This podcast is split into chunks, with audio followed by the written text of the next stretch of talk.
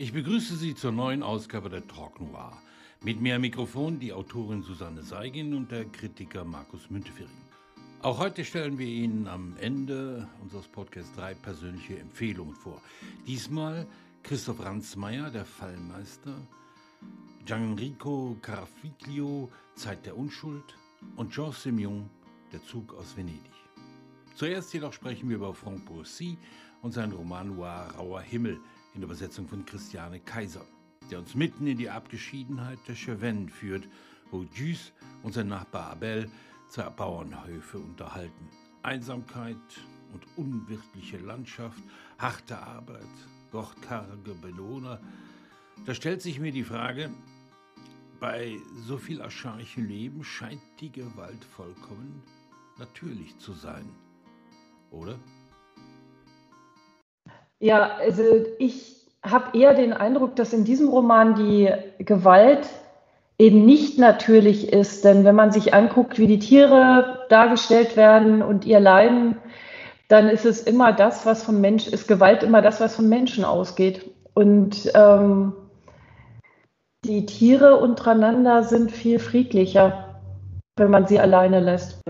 Ja, die, die Frage ging auch mehr in die Richtung, dann genau, die du gerade umschreibst, dass, ähm, dass da so viel Gewalt ist von der Natur aus, Tieren gegenüber, ähm, teilweise auch sich selber gen äh, gegenüber, dass Gewalt ähm, etwas ist, was, was so auch ganz natürlich den Alltag bestimmt. Ja, wobei ich da jetzt nicht sicher bin, ob das nur in diesen archaischen Umgebungen stattfindet. Dort wird es jetzt sehr schön herausgearbeitet, aber es könnte genauso gut woanders sein. Und vor allen Dingen die, die kommen und die Gewalt reintragen, sind ja eher, ohne zu viel zu verraten, Außenstehende. Gut, die Gesellschaft selber, äh, die haben auch ihre Probleme. Markus, sag du mal was. Ja, ich meine, klar, also das ist ja so eine History of Violence, die er da äh, schon erzählt. Ne? Das beginnt ja mit dem äh, grausamen Tod schon des Großvaters äh, unseres Helden Güß, sagt man wahrscheinlich, Güß, ähm, und äh, geht dann natürlich weiter äh, in dieser Geschichte des äh, ehelichen Missbrauchs, die ja auch in einem gar schauderhaften Mord endet. Und das zieht sich dann in die nächste Generation. Und ähm, ja, deswegen, äh, mir scheint die Natur da, äh, die, die, die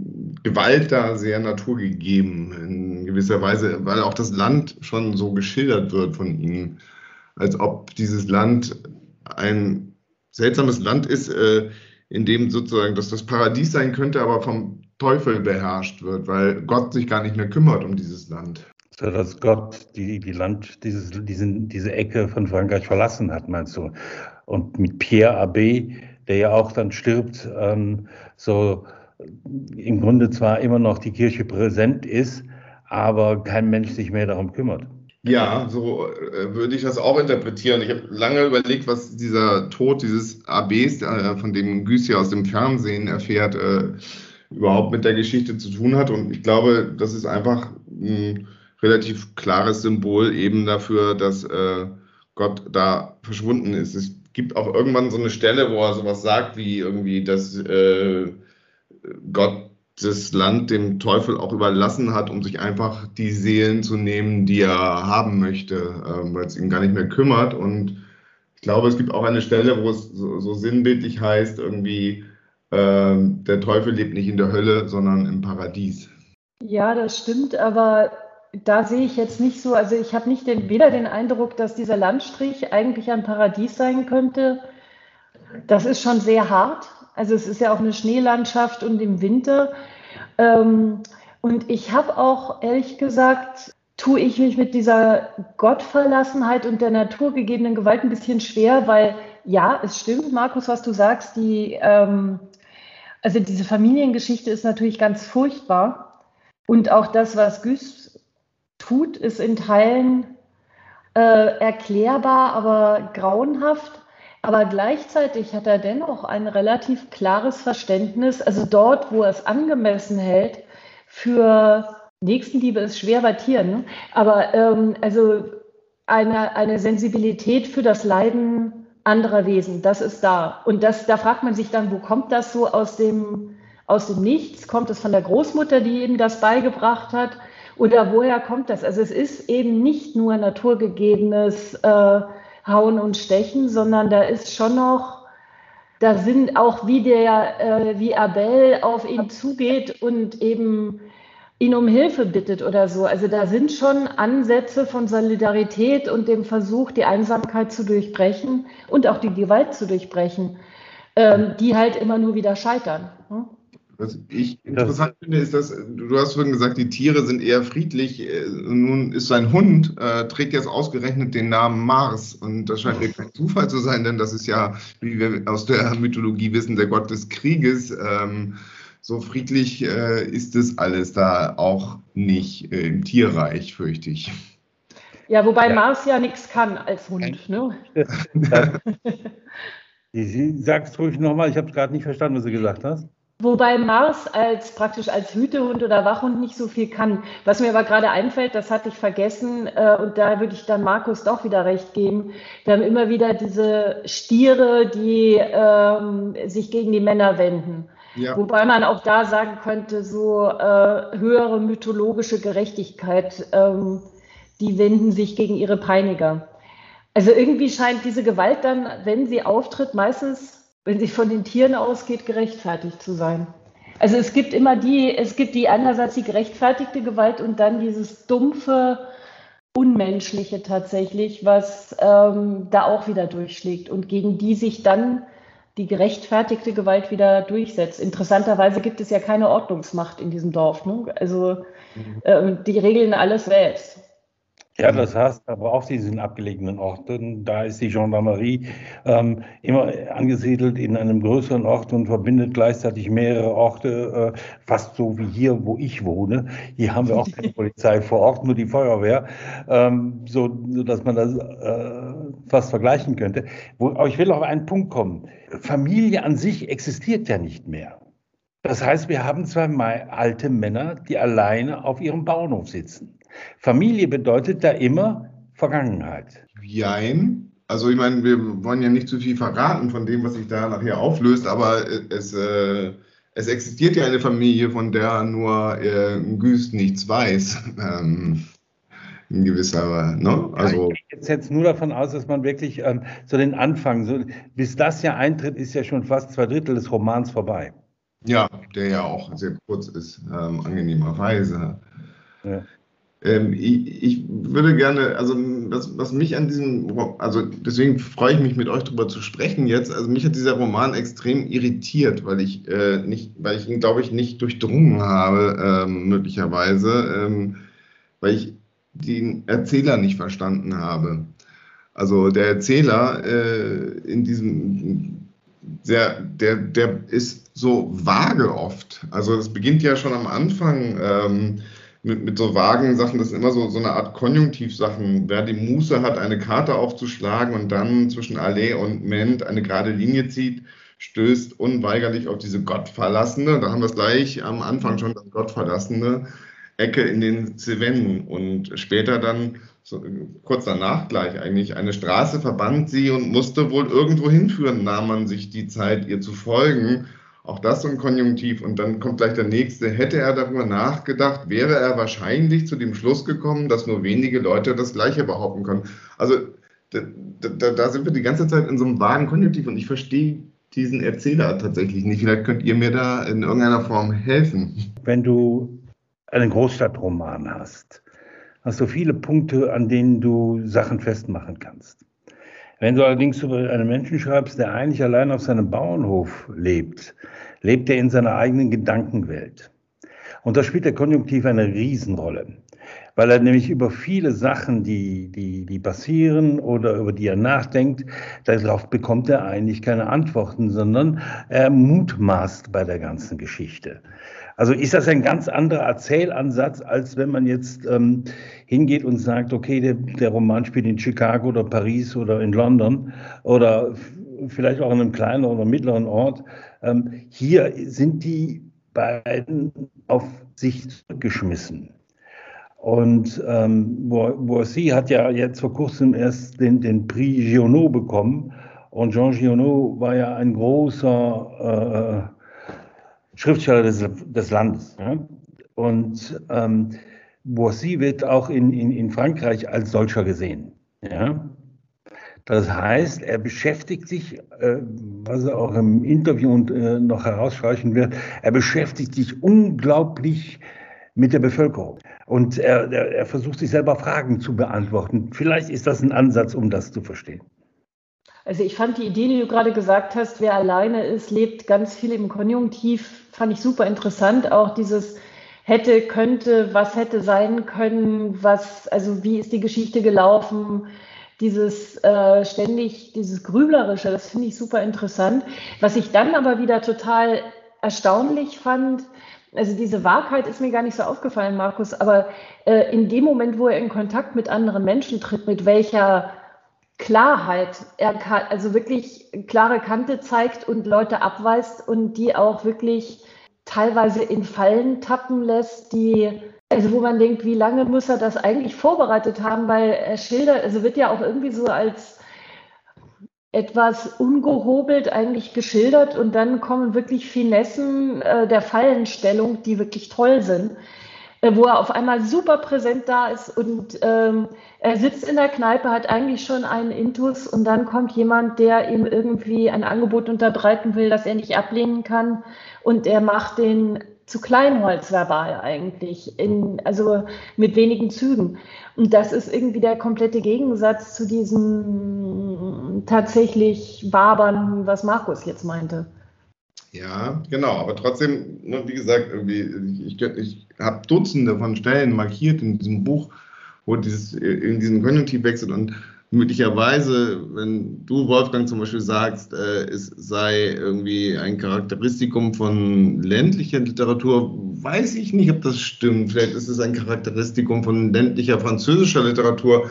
Du selbst hast ja diverse Country Noirs und im weitesten Sinne ist das hier ja auch ein Country Noir äh, rausgebracht. Äh, ich habe noch viel mehr davon gelesen, also der, der, amerikanischen Machart und die sind natürlich ganz anders. Also deswegen liegt es, glaube ich, auch an mir, dass ich der nicht so vertraut ist mit der französischen ländlichen Literatur, dass ich da äh, irritiert war und mich auch manchmal fragte, hat der Erzähler überhaupt eine Haltung zu seiner Geschichte?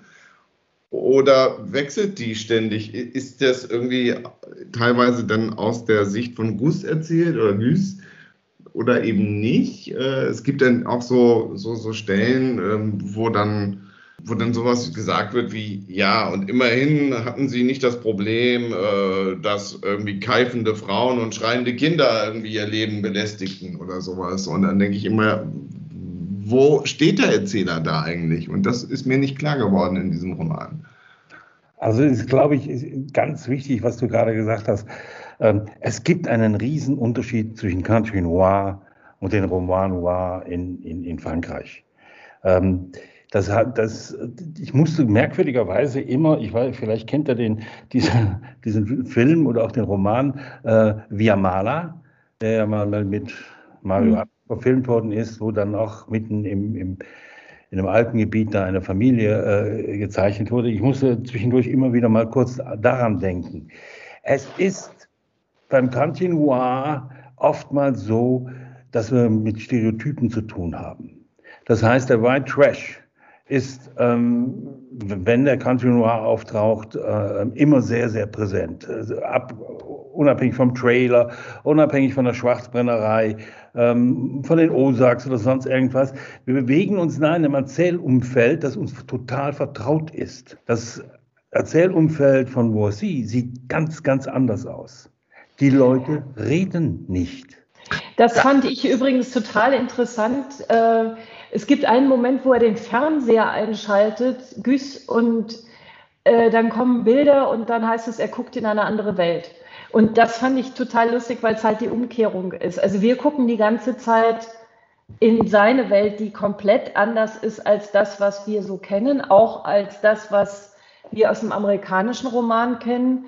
Und dann wird diese, ähm, ja, dieses Landleben dargestellt.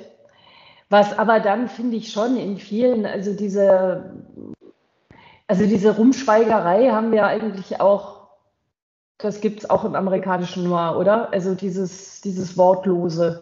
das ist jetzt, äh, würde ich nicht ähm, so, äh, so sehen, aber dieses, was ich toll fand, war, und da muss ich auch sagen, wirklich Hut ab vor der Übersetzung, ähm, wie präzise die Landarbeit beschrieben wird. Also und ähm, das fand ich sehr, sehr gut auch in der Übersetzung. Also ohne auch, dass es langweilig wird, sondern es ist halt einfach äh, sehr gut gemacht, fand ich. Ich schaue hier nur gerade, ähm, mich hat es erinnert, es gibt von John Berger ein Buch über ähm, seine Nachbarn in der Haute-Savoie. Und das ist ganz ähnlich eigentlich. Also wo auch diese, diese Abgeschiedenheit, das Schweigsame, diese Freundschaften, die durch Schweigen eigentlich äh, geschmiedet werden, also oder durch die Hilfe auf dem Land. Also dieses wirklich die Arbeit, die gemeinsam gemacht werden muss, weil einer allein kann es nicht mehr. Und wie sich dann wie auch Abel dann fordert, wir könnten doch eine Familie sein und der andere sagt bloß, ey, bleib mir wirklich, äh, komm mir nicht mit sowas. Ne? Also, so. also das, das fand ich äh, schon, ja, hat mich schon mit reingenommen. Eben aber auch aus der Sicht so komplett andere Welt. Ja, aber wenn, wenn, wenn man sich das überlegt, da sind zwei Nachbarn, die haben eigentlich nur sich. Den Kontakt haben sie größtenteils über ein Glas Rotwein, das sie aber jetzt nicht dazu ausufern lassen, wirklich auf Freundschaft zu trinken. Oder indem sie sich gegenseitig Arbeitsgeräte austeilen oder vielleicht den einen oder anderen Tipp geben. Sie helfen sich ab und zu bei der Ernte und so weiter. Aber die beiden haben jetzt unabhängig von, von dem, was da im Mittelpunkt des Romans steht, von den Geheimnissen und Abgründen, die sich da auftun, äh, im Alltag ähm, hat man auch das Gefühl, als würden die sich gerade kennenlernen. Da steht so ein, so ein Fremdeln zwischen denen. John Berger, den Roman, den du da gerade genannt hast, den habe ich auch gelesen. Grandios, gut beschrieben, wie das auch da ist. Da kann man 100 Jahre leben und man weiß nicht, ob man jetzt irgendwelche Freunde hat. Ja, also, ne? also das ist so, das ist immer nur ein, ein, ein Tasten, weil das ganze Leben ist beschränkt auf den, den Umkreis von einem selbst.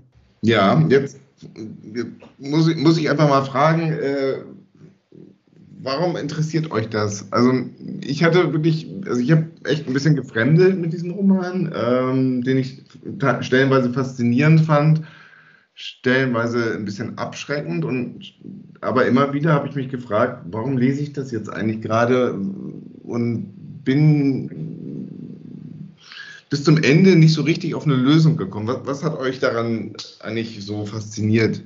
Dich zum Beispiel als äh, Herausgeber auch dieses Buchs, Wolfgang. Das ist ganz einfach zu, zu erklären. Mich hat die Nacktheit der Person interessiert. Ja, also äh, das wirklich, was ich schon gesagt habe, dieses pure auf sich selbst zurückgeworfene und ähm, als dann das Geheimnis sich so langsam offenbart, diese archaische Gewalt, die sich da offen, offenbart, dieser Gewalt der Mutter gegenüber, ist, hat mich echt erschüttert.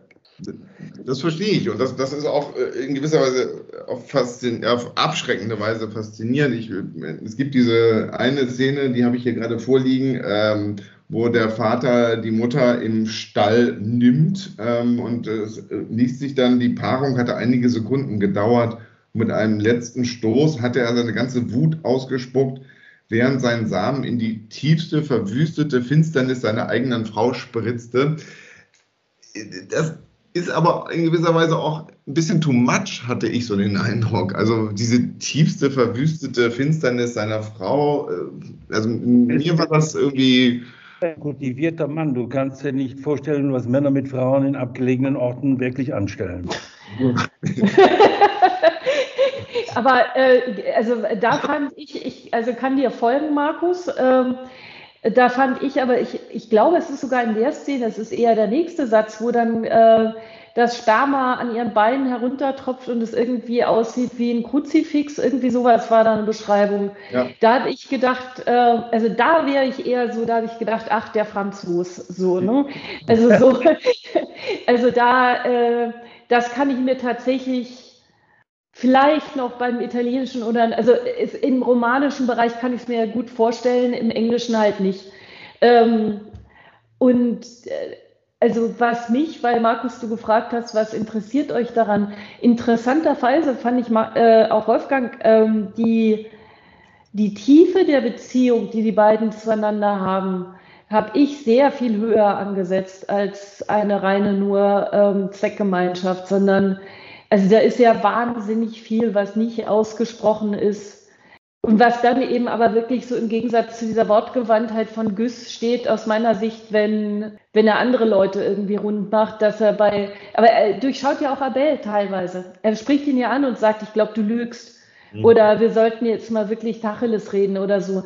Also der, der ist schon erstaunlich gewandt dafür, dass sie normalerweise eben nur schweigend nebeneinander sitzen und so eher finnisch äh, gemeinsam was miteinander trinken. Also so, das ist. Ne? Aber ich, also Markus, um das, also äh, ich glaube, bei mir war es so, ja, schweigsame Männer kennt man ja so eher. Und deshalb fand ich das jetzt nicht so abschreckend. Und ich war auch gewillt, da äh, Tiefe rein zu interpretieren. Oder zu sehen. Dieses, dieses Verhältnis zwischen diesen beiden Männern ist sowas von merkwürdig. Ja, also, äh, und da kann ich Markus umgekehrt auch verstehen. Also er sagt, er, der Autor liefert keine Antworten. Er lässt viele Sachen einfach offen. Auch ich habe beim Lesen, als ich äh, äh, mir immer wieder die Frage gestellt, was ist denn eigentlich mit den beiden? Selbst wenn wir den Roman nachher aufgeschlüsselt bekommen und wissen viel mehr als da ist, ähm, weiß ich nicht, wie die eigentlich miteinander klargekommen sind dass da nicht irgendwie einer mal gesagt hat, so, jetzt habe ich aber, ist gut, jetzt ist äh, mein Maß voll von deiner Unfreundlichkeit oder sonst irgendwas. Ich will dich jetzt also nicht mehr sehen oder treffen oder sonst irgendwas. Aber nein, dann äh, lädt der eine den anderen noch zum Essen ein.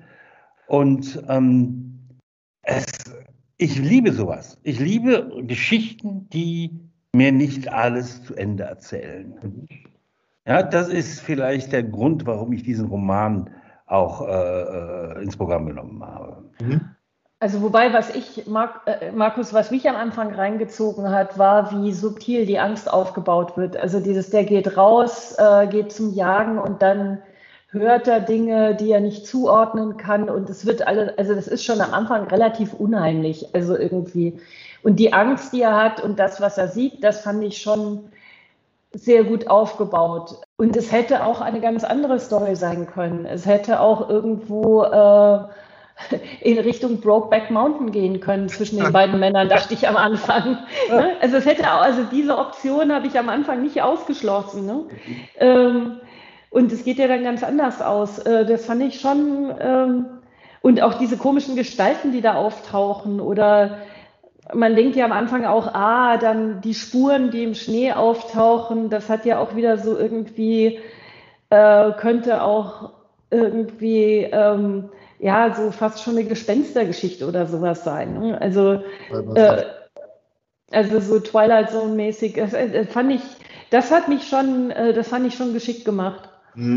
Das stimmt. Ich finde auch, irgendwie Gespenstergeschichte ist, äh, finde ich, ein gutes Stichwort. Das hat äh, sowas Unwirkliches. Das macht es, finde ich, auch dann tatsächlich für mich interessant.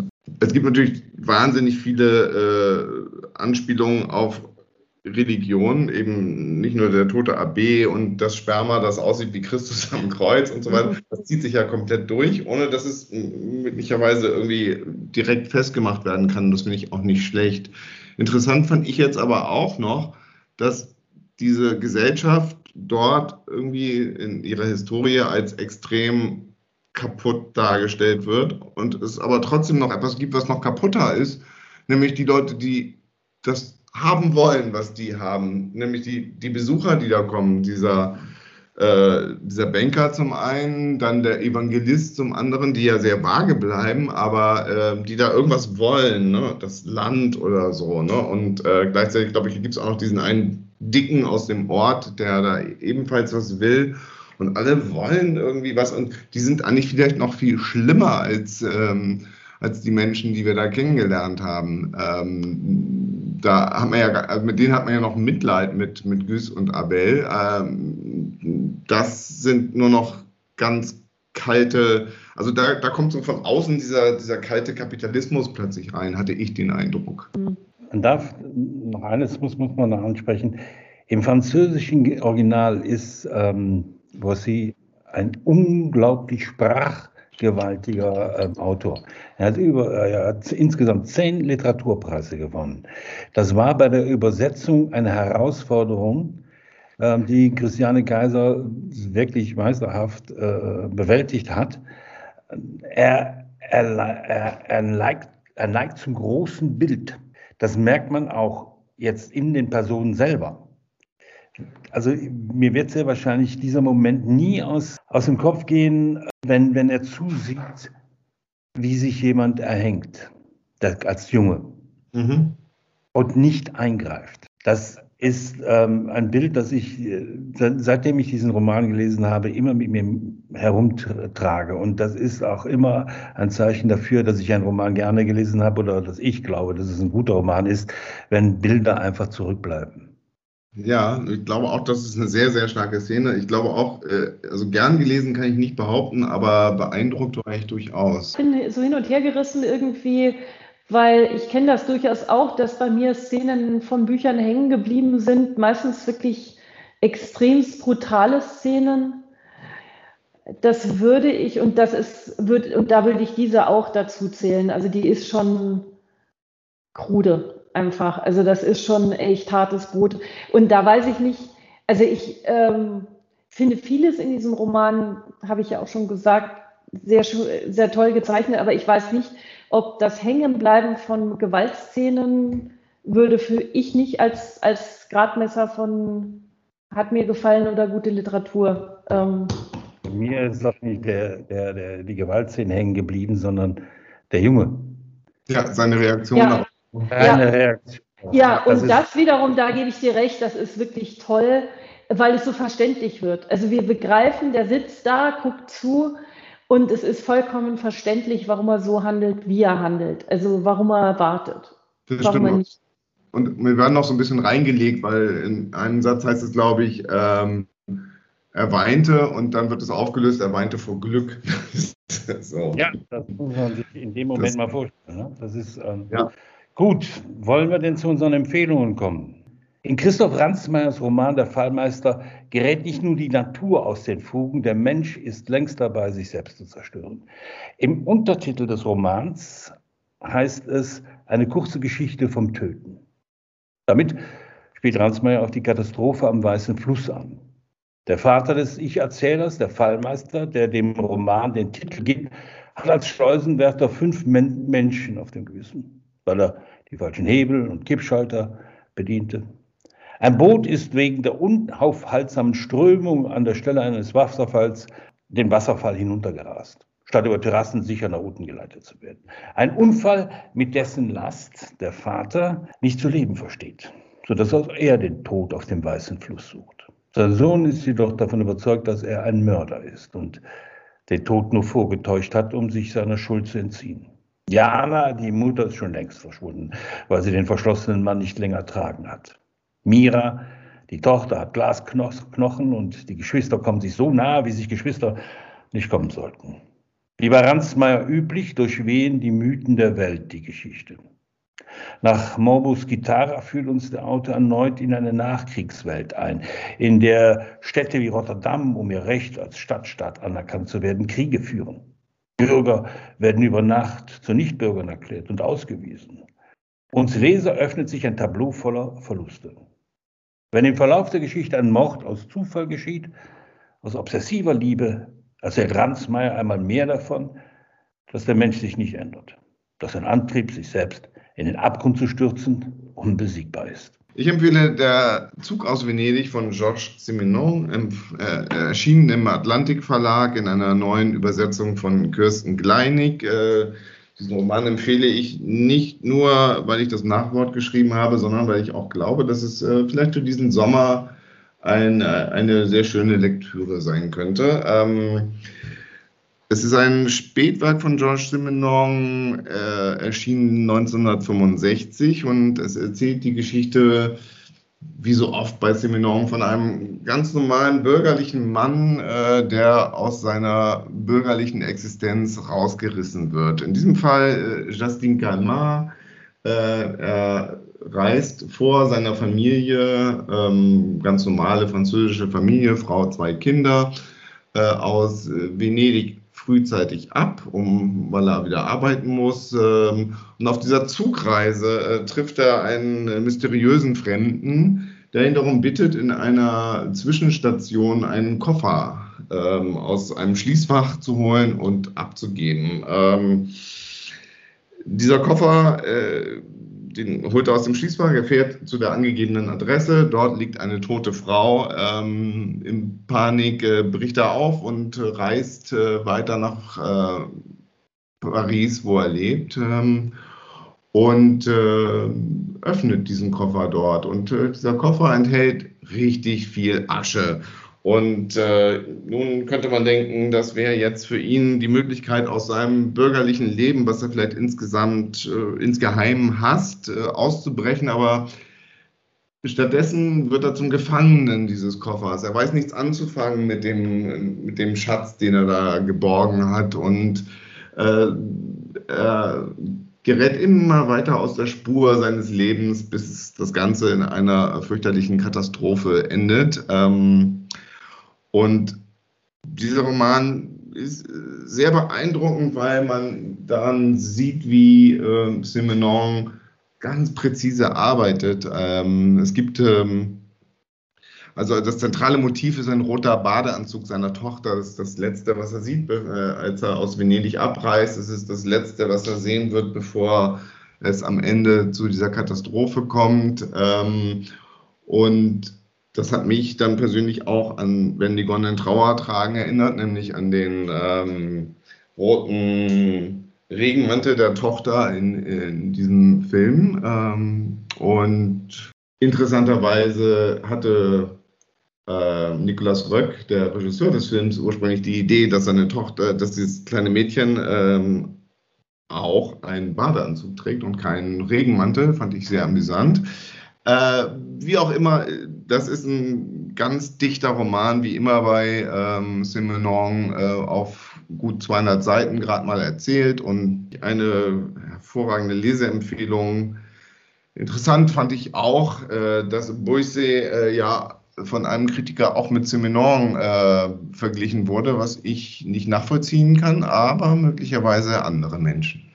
Ich stelle Zeit der Schuld von Gianrico Carofiglio vor, übersetzt von Verena Koskul, obwohl es da einige Klischees gab, ohne die ein Kriminalroman, in dem, in dem ein wohlhabender weißer Mann über 50 im Zentrum steht, wahrscheinlich nicht auskommt. Also der Boxsack, die Motorradfahrende jüngere Geliebte. Und dann natürlich auch das äh, gewisse Altherren-Ennui das bei Carofilio dann auch noch mit schönen literarischen oder philosophischen Zitaten verbrämt daherkommt. Aber okay, der Mann ist halt nicht umsonst Bestseller-Autor. Trotz dieser Vorbehalte hat mich die Zeit der Schuld dann doch relativ bald für sich eingenommen, weil Carofilio zumindest einige der oben genannten Klischees im Laufe des Texts gezielt implodieren lässt. Die in Rückblenden erzählte Affäre zwischen dem jungen Rechtsassessor Guido Guerrieri und der sieben Jahre älteren Lorenza delle Foglie war eben nicht der aus Romanen hinlänglich bekannte maßstabsetzende Coup de Foudre, der den Helden für immer brandmarkt, sondern eine von Anfang an vermurkste Geschichte mit ungleichen Playern, die dabei beide keine gute Figur gemacht haben. Und als Lorenza dann 27 Jahre nach ihrer unerklärten Kontaktabbruch plötzlich in der Kanzlei des mittlerweile erfolgreichen Strafverteidigers Guerrieri auftaucht und ihren Ex-Lover bittet, die Wiederaufrollung des Mordprozesses gegen ihren Sohn zu beantragen, ist sie eben nicht die in Würde gealterte Frau, deren Restschönheit Guerrieri unweigerlich in ihren Bann zieht, sondern vor ihm steht eine verhärmte Hippe ohne Gefühl für Nähe und Distanz. Und eigentlich gerät Guerrieri eher aus Scham dazu, ähm, eher dann die Verteidigung ihres unsympathischen und nach Sachlage eindeutig schuldigen Sohns zu übernehmen. Und in der Folge gelingt es ihm dann zwar, neue und entlastende Indizien beizubringen, aber er dringt nicht, er dringt nicht zur Wahrheit durch.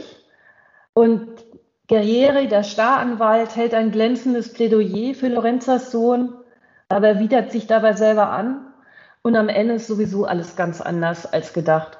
Sprich, Zeit der Schuld ist komplexer und auf jeden Fall deutlich besser geschrieben, als die üblichen Bestsellermassen waren.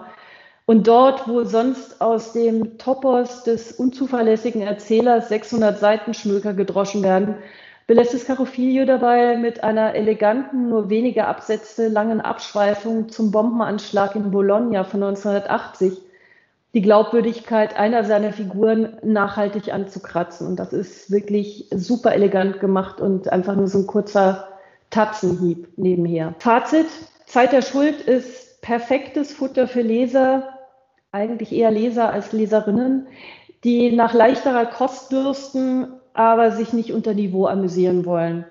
Irgendwo so das literarische Gegenstück zum ernstzunehmenden Rosé.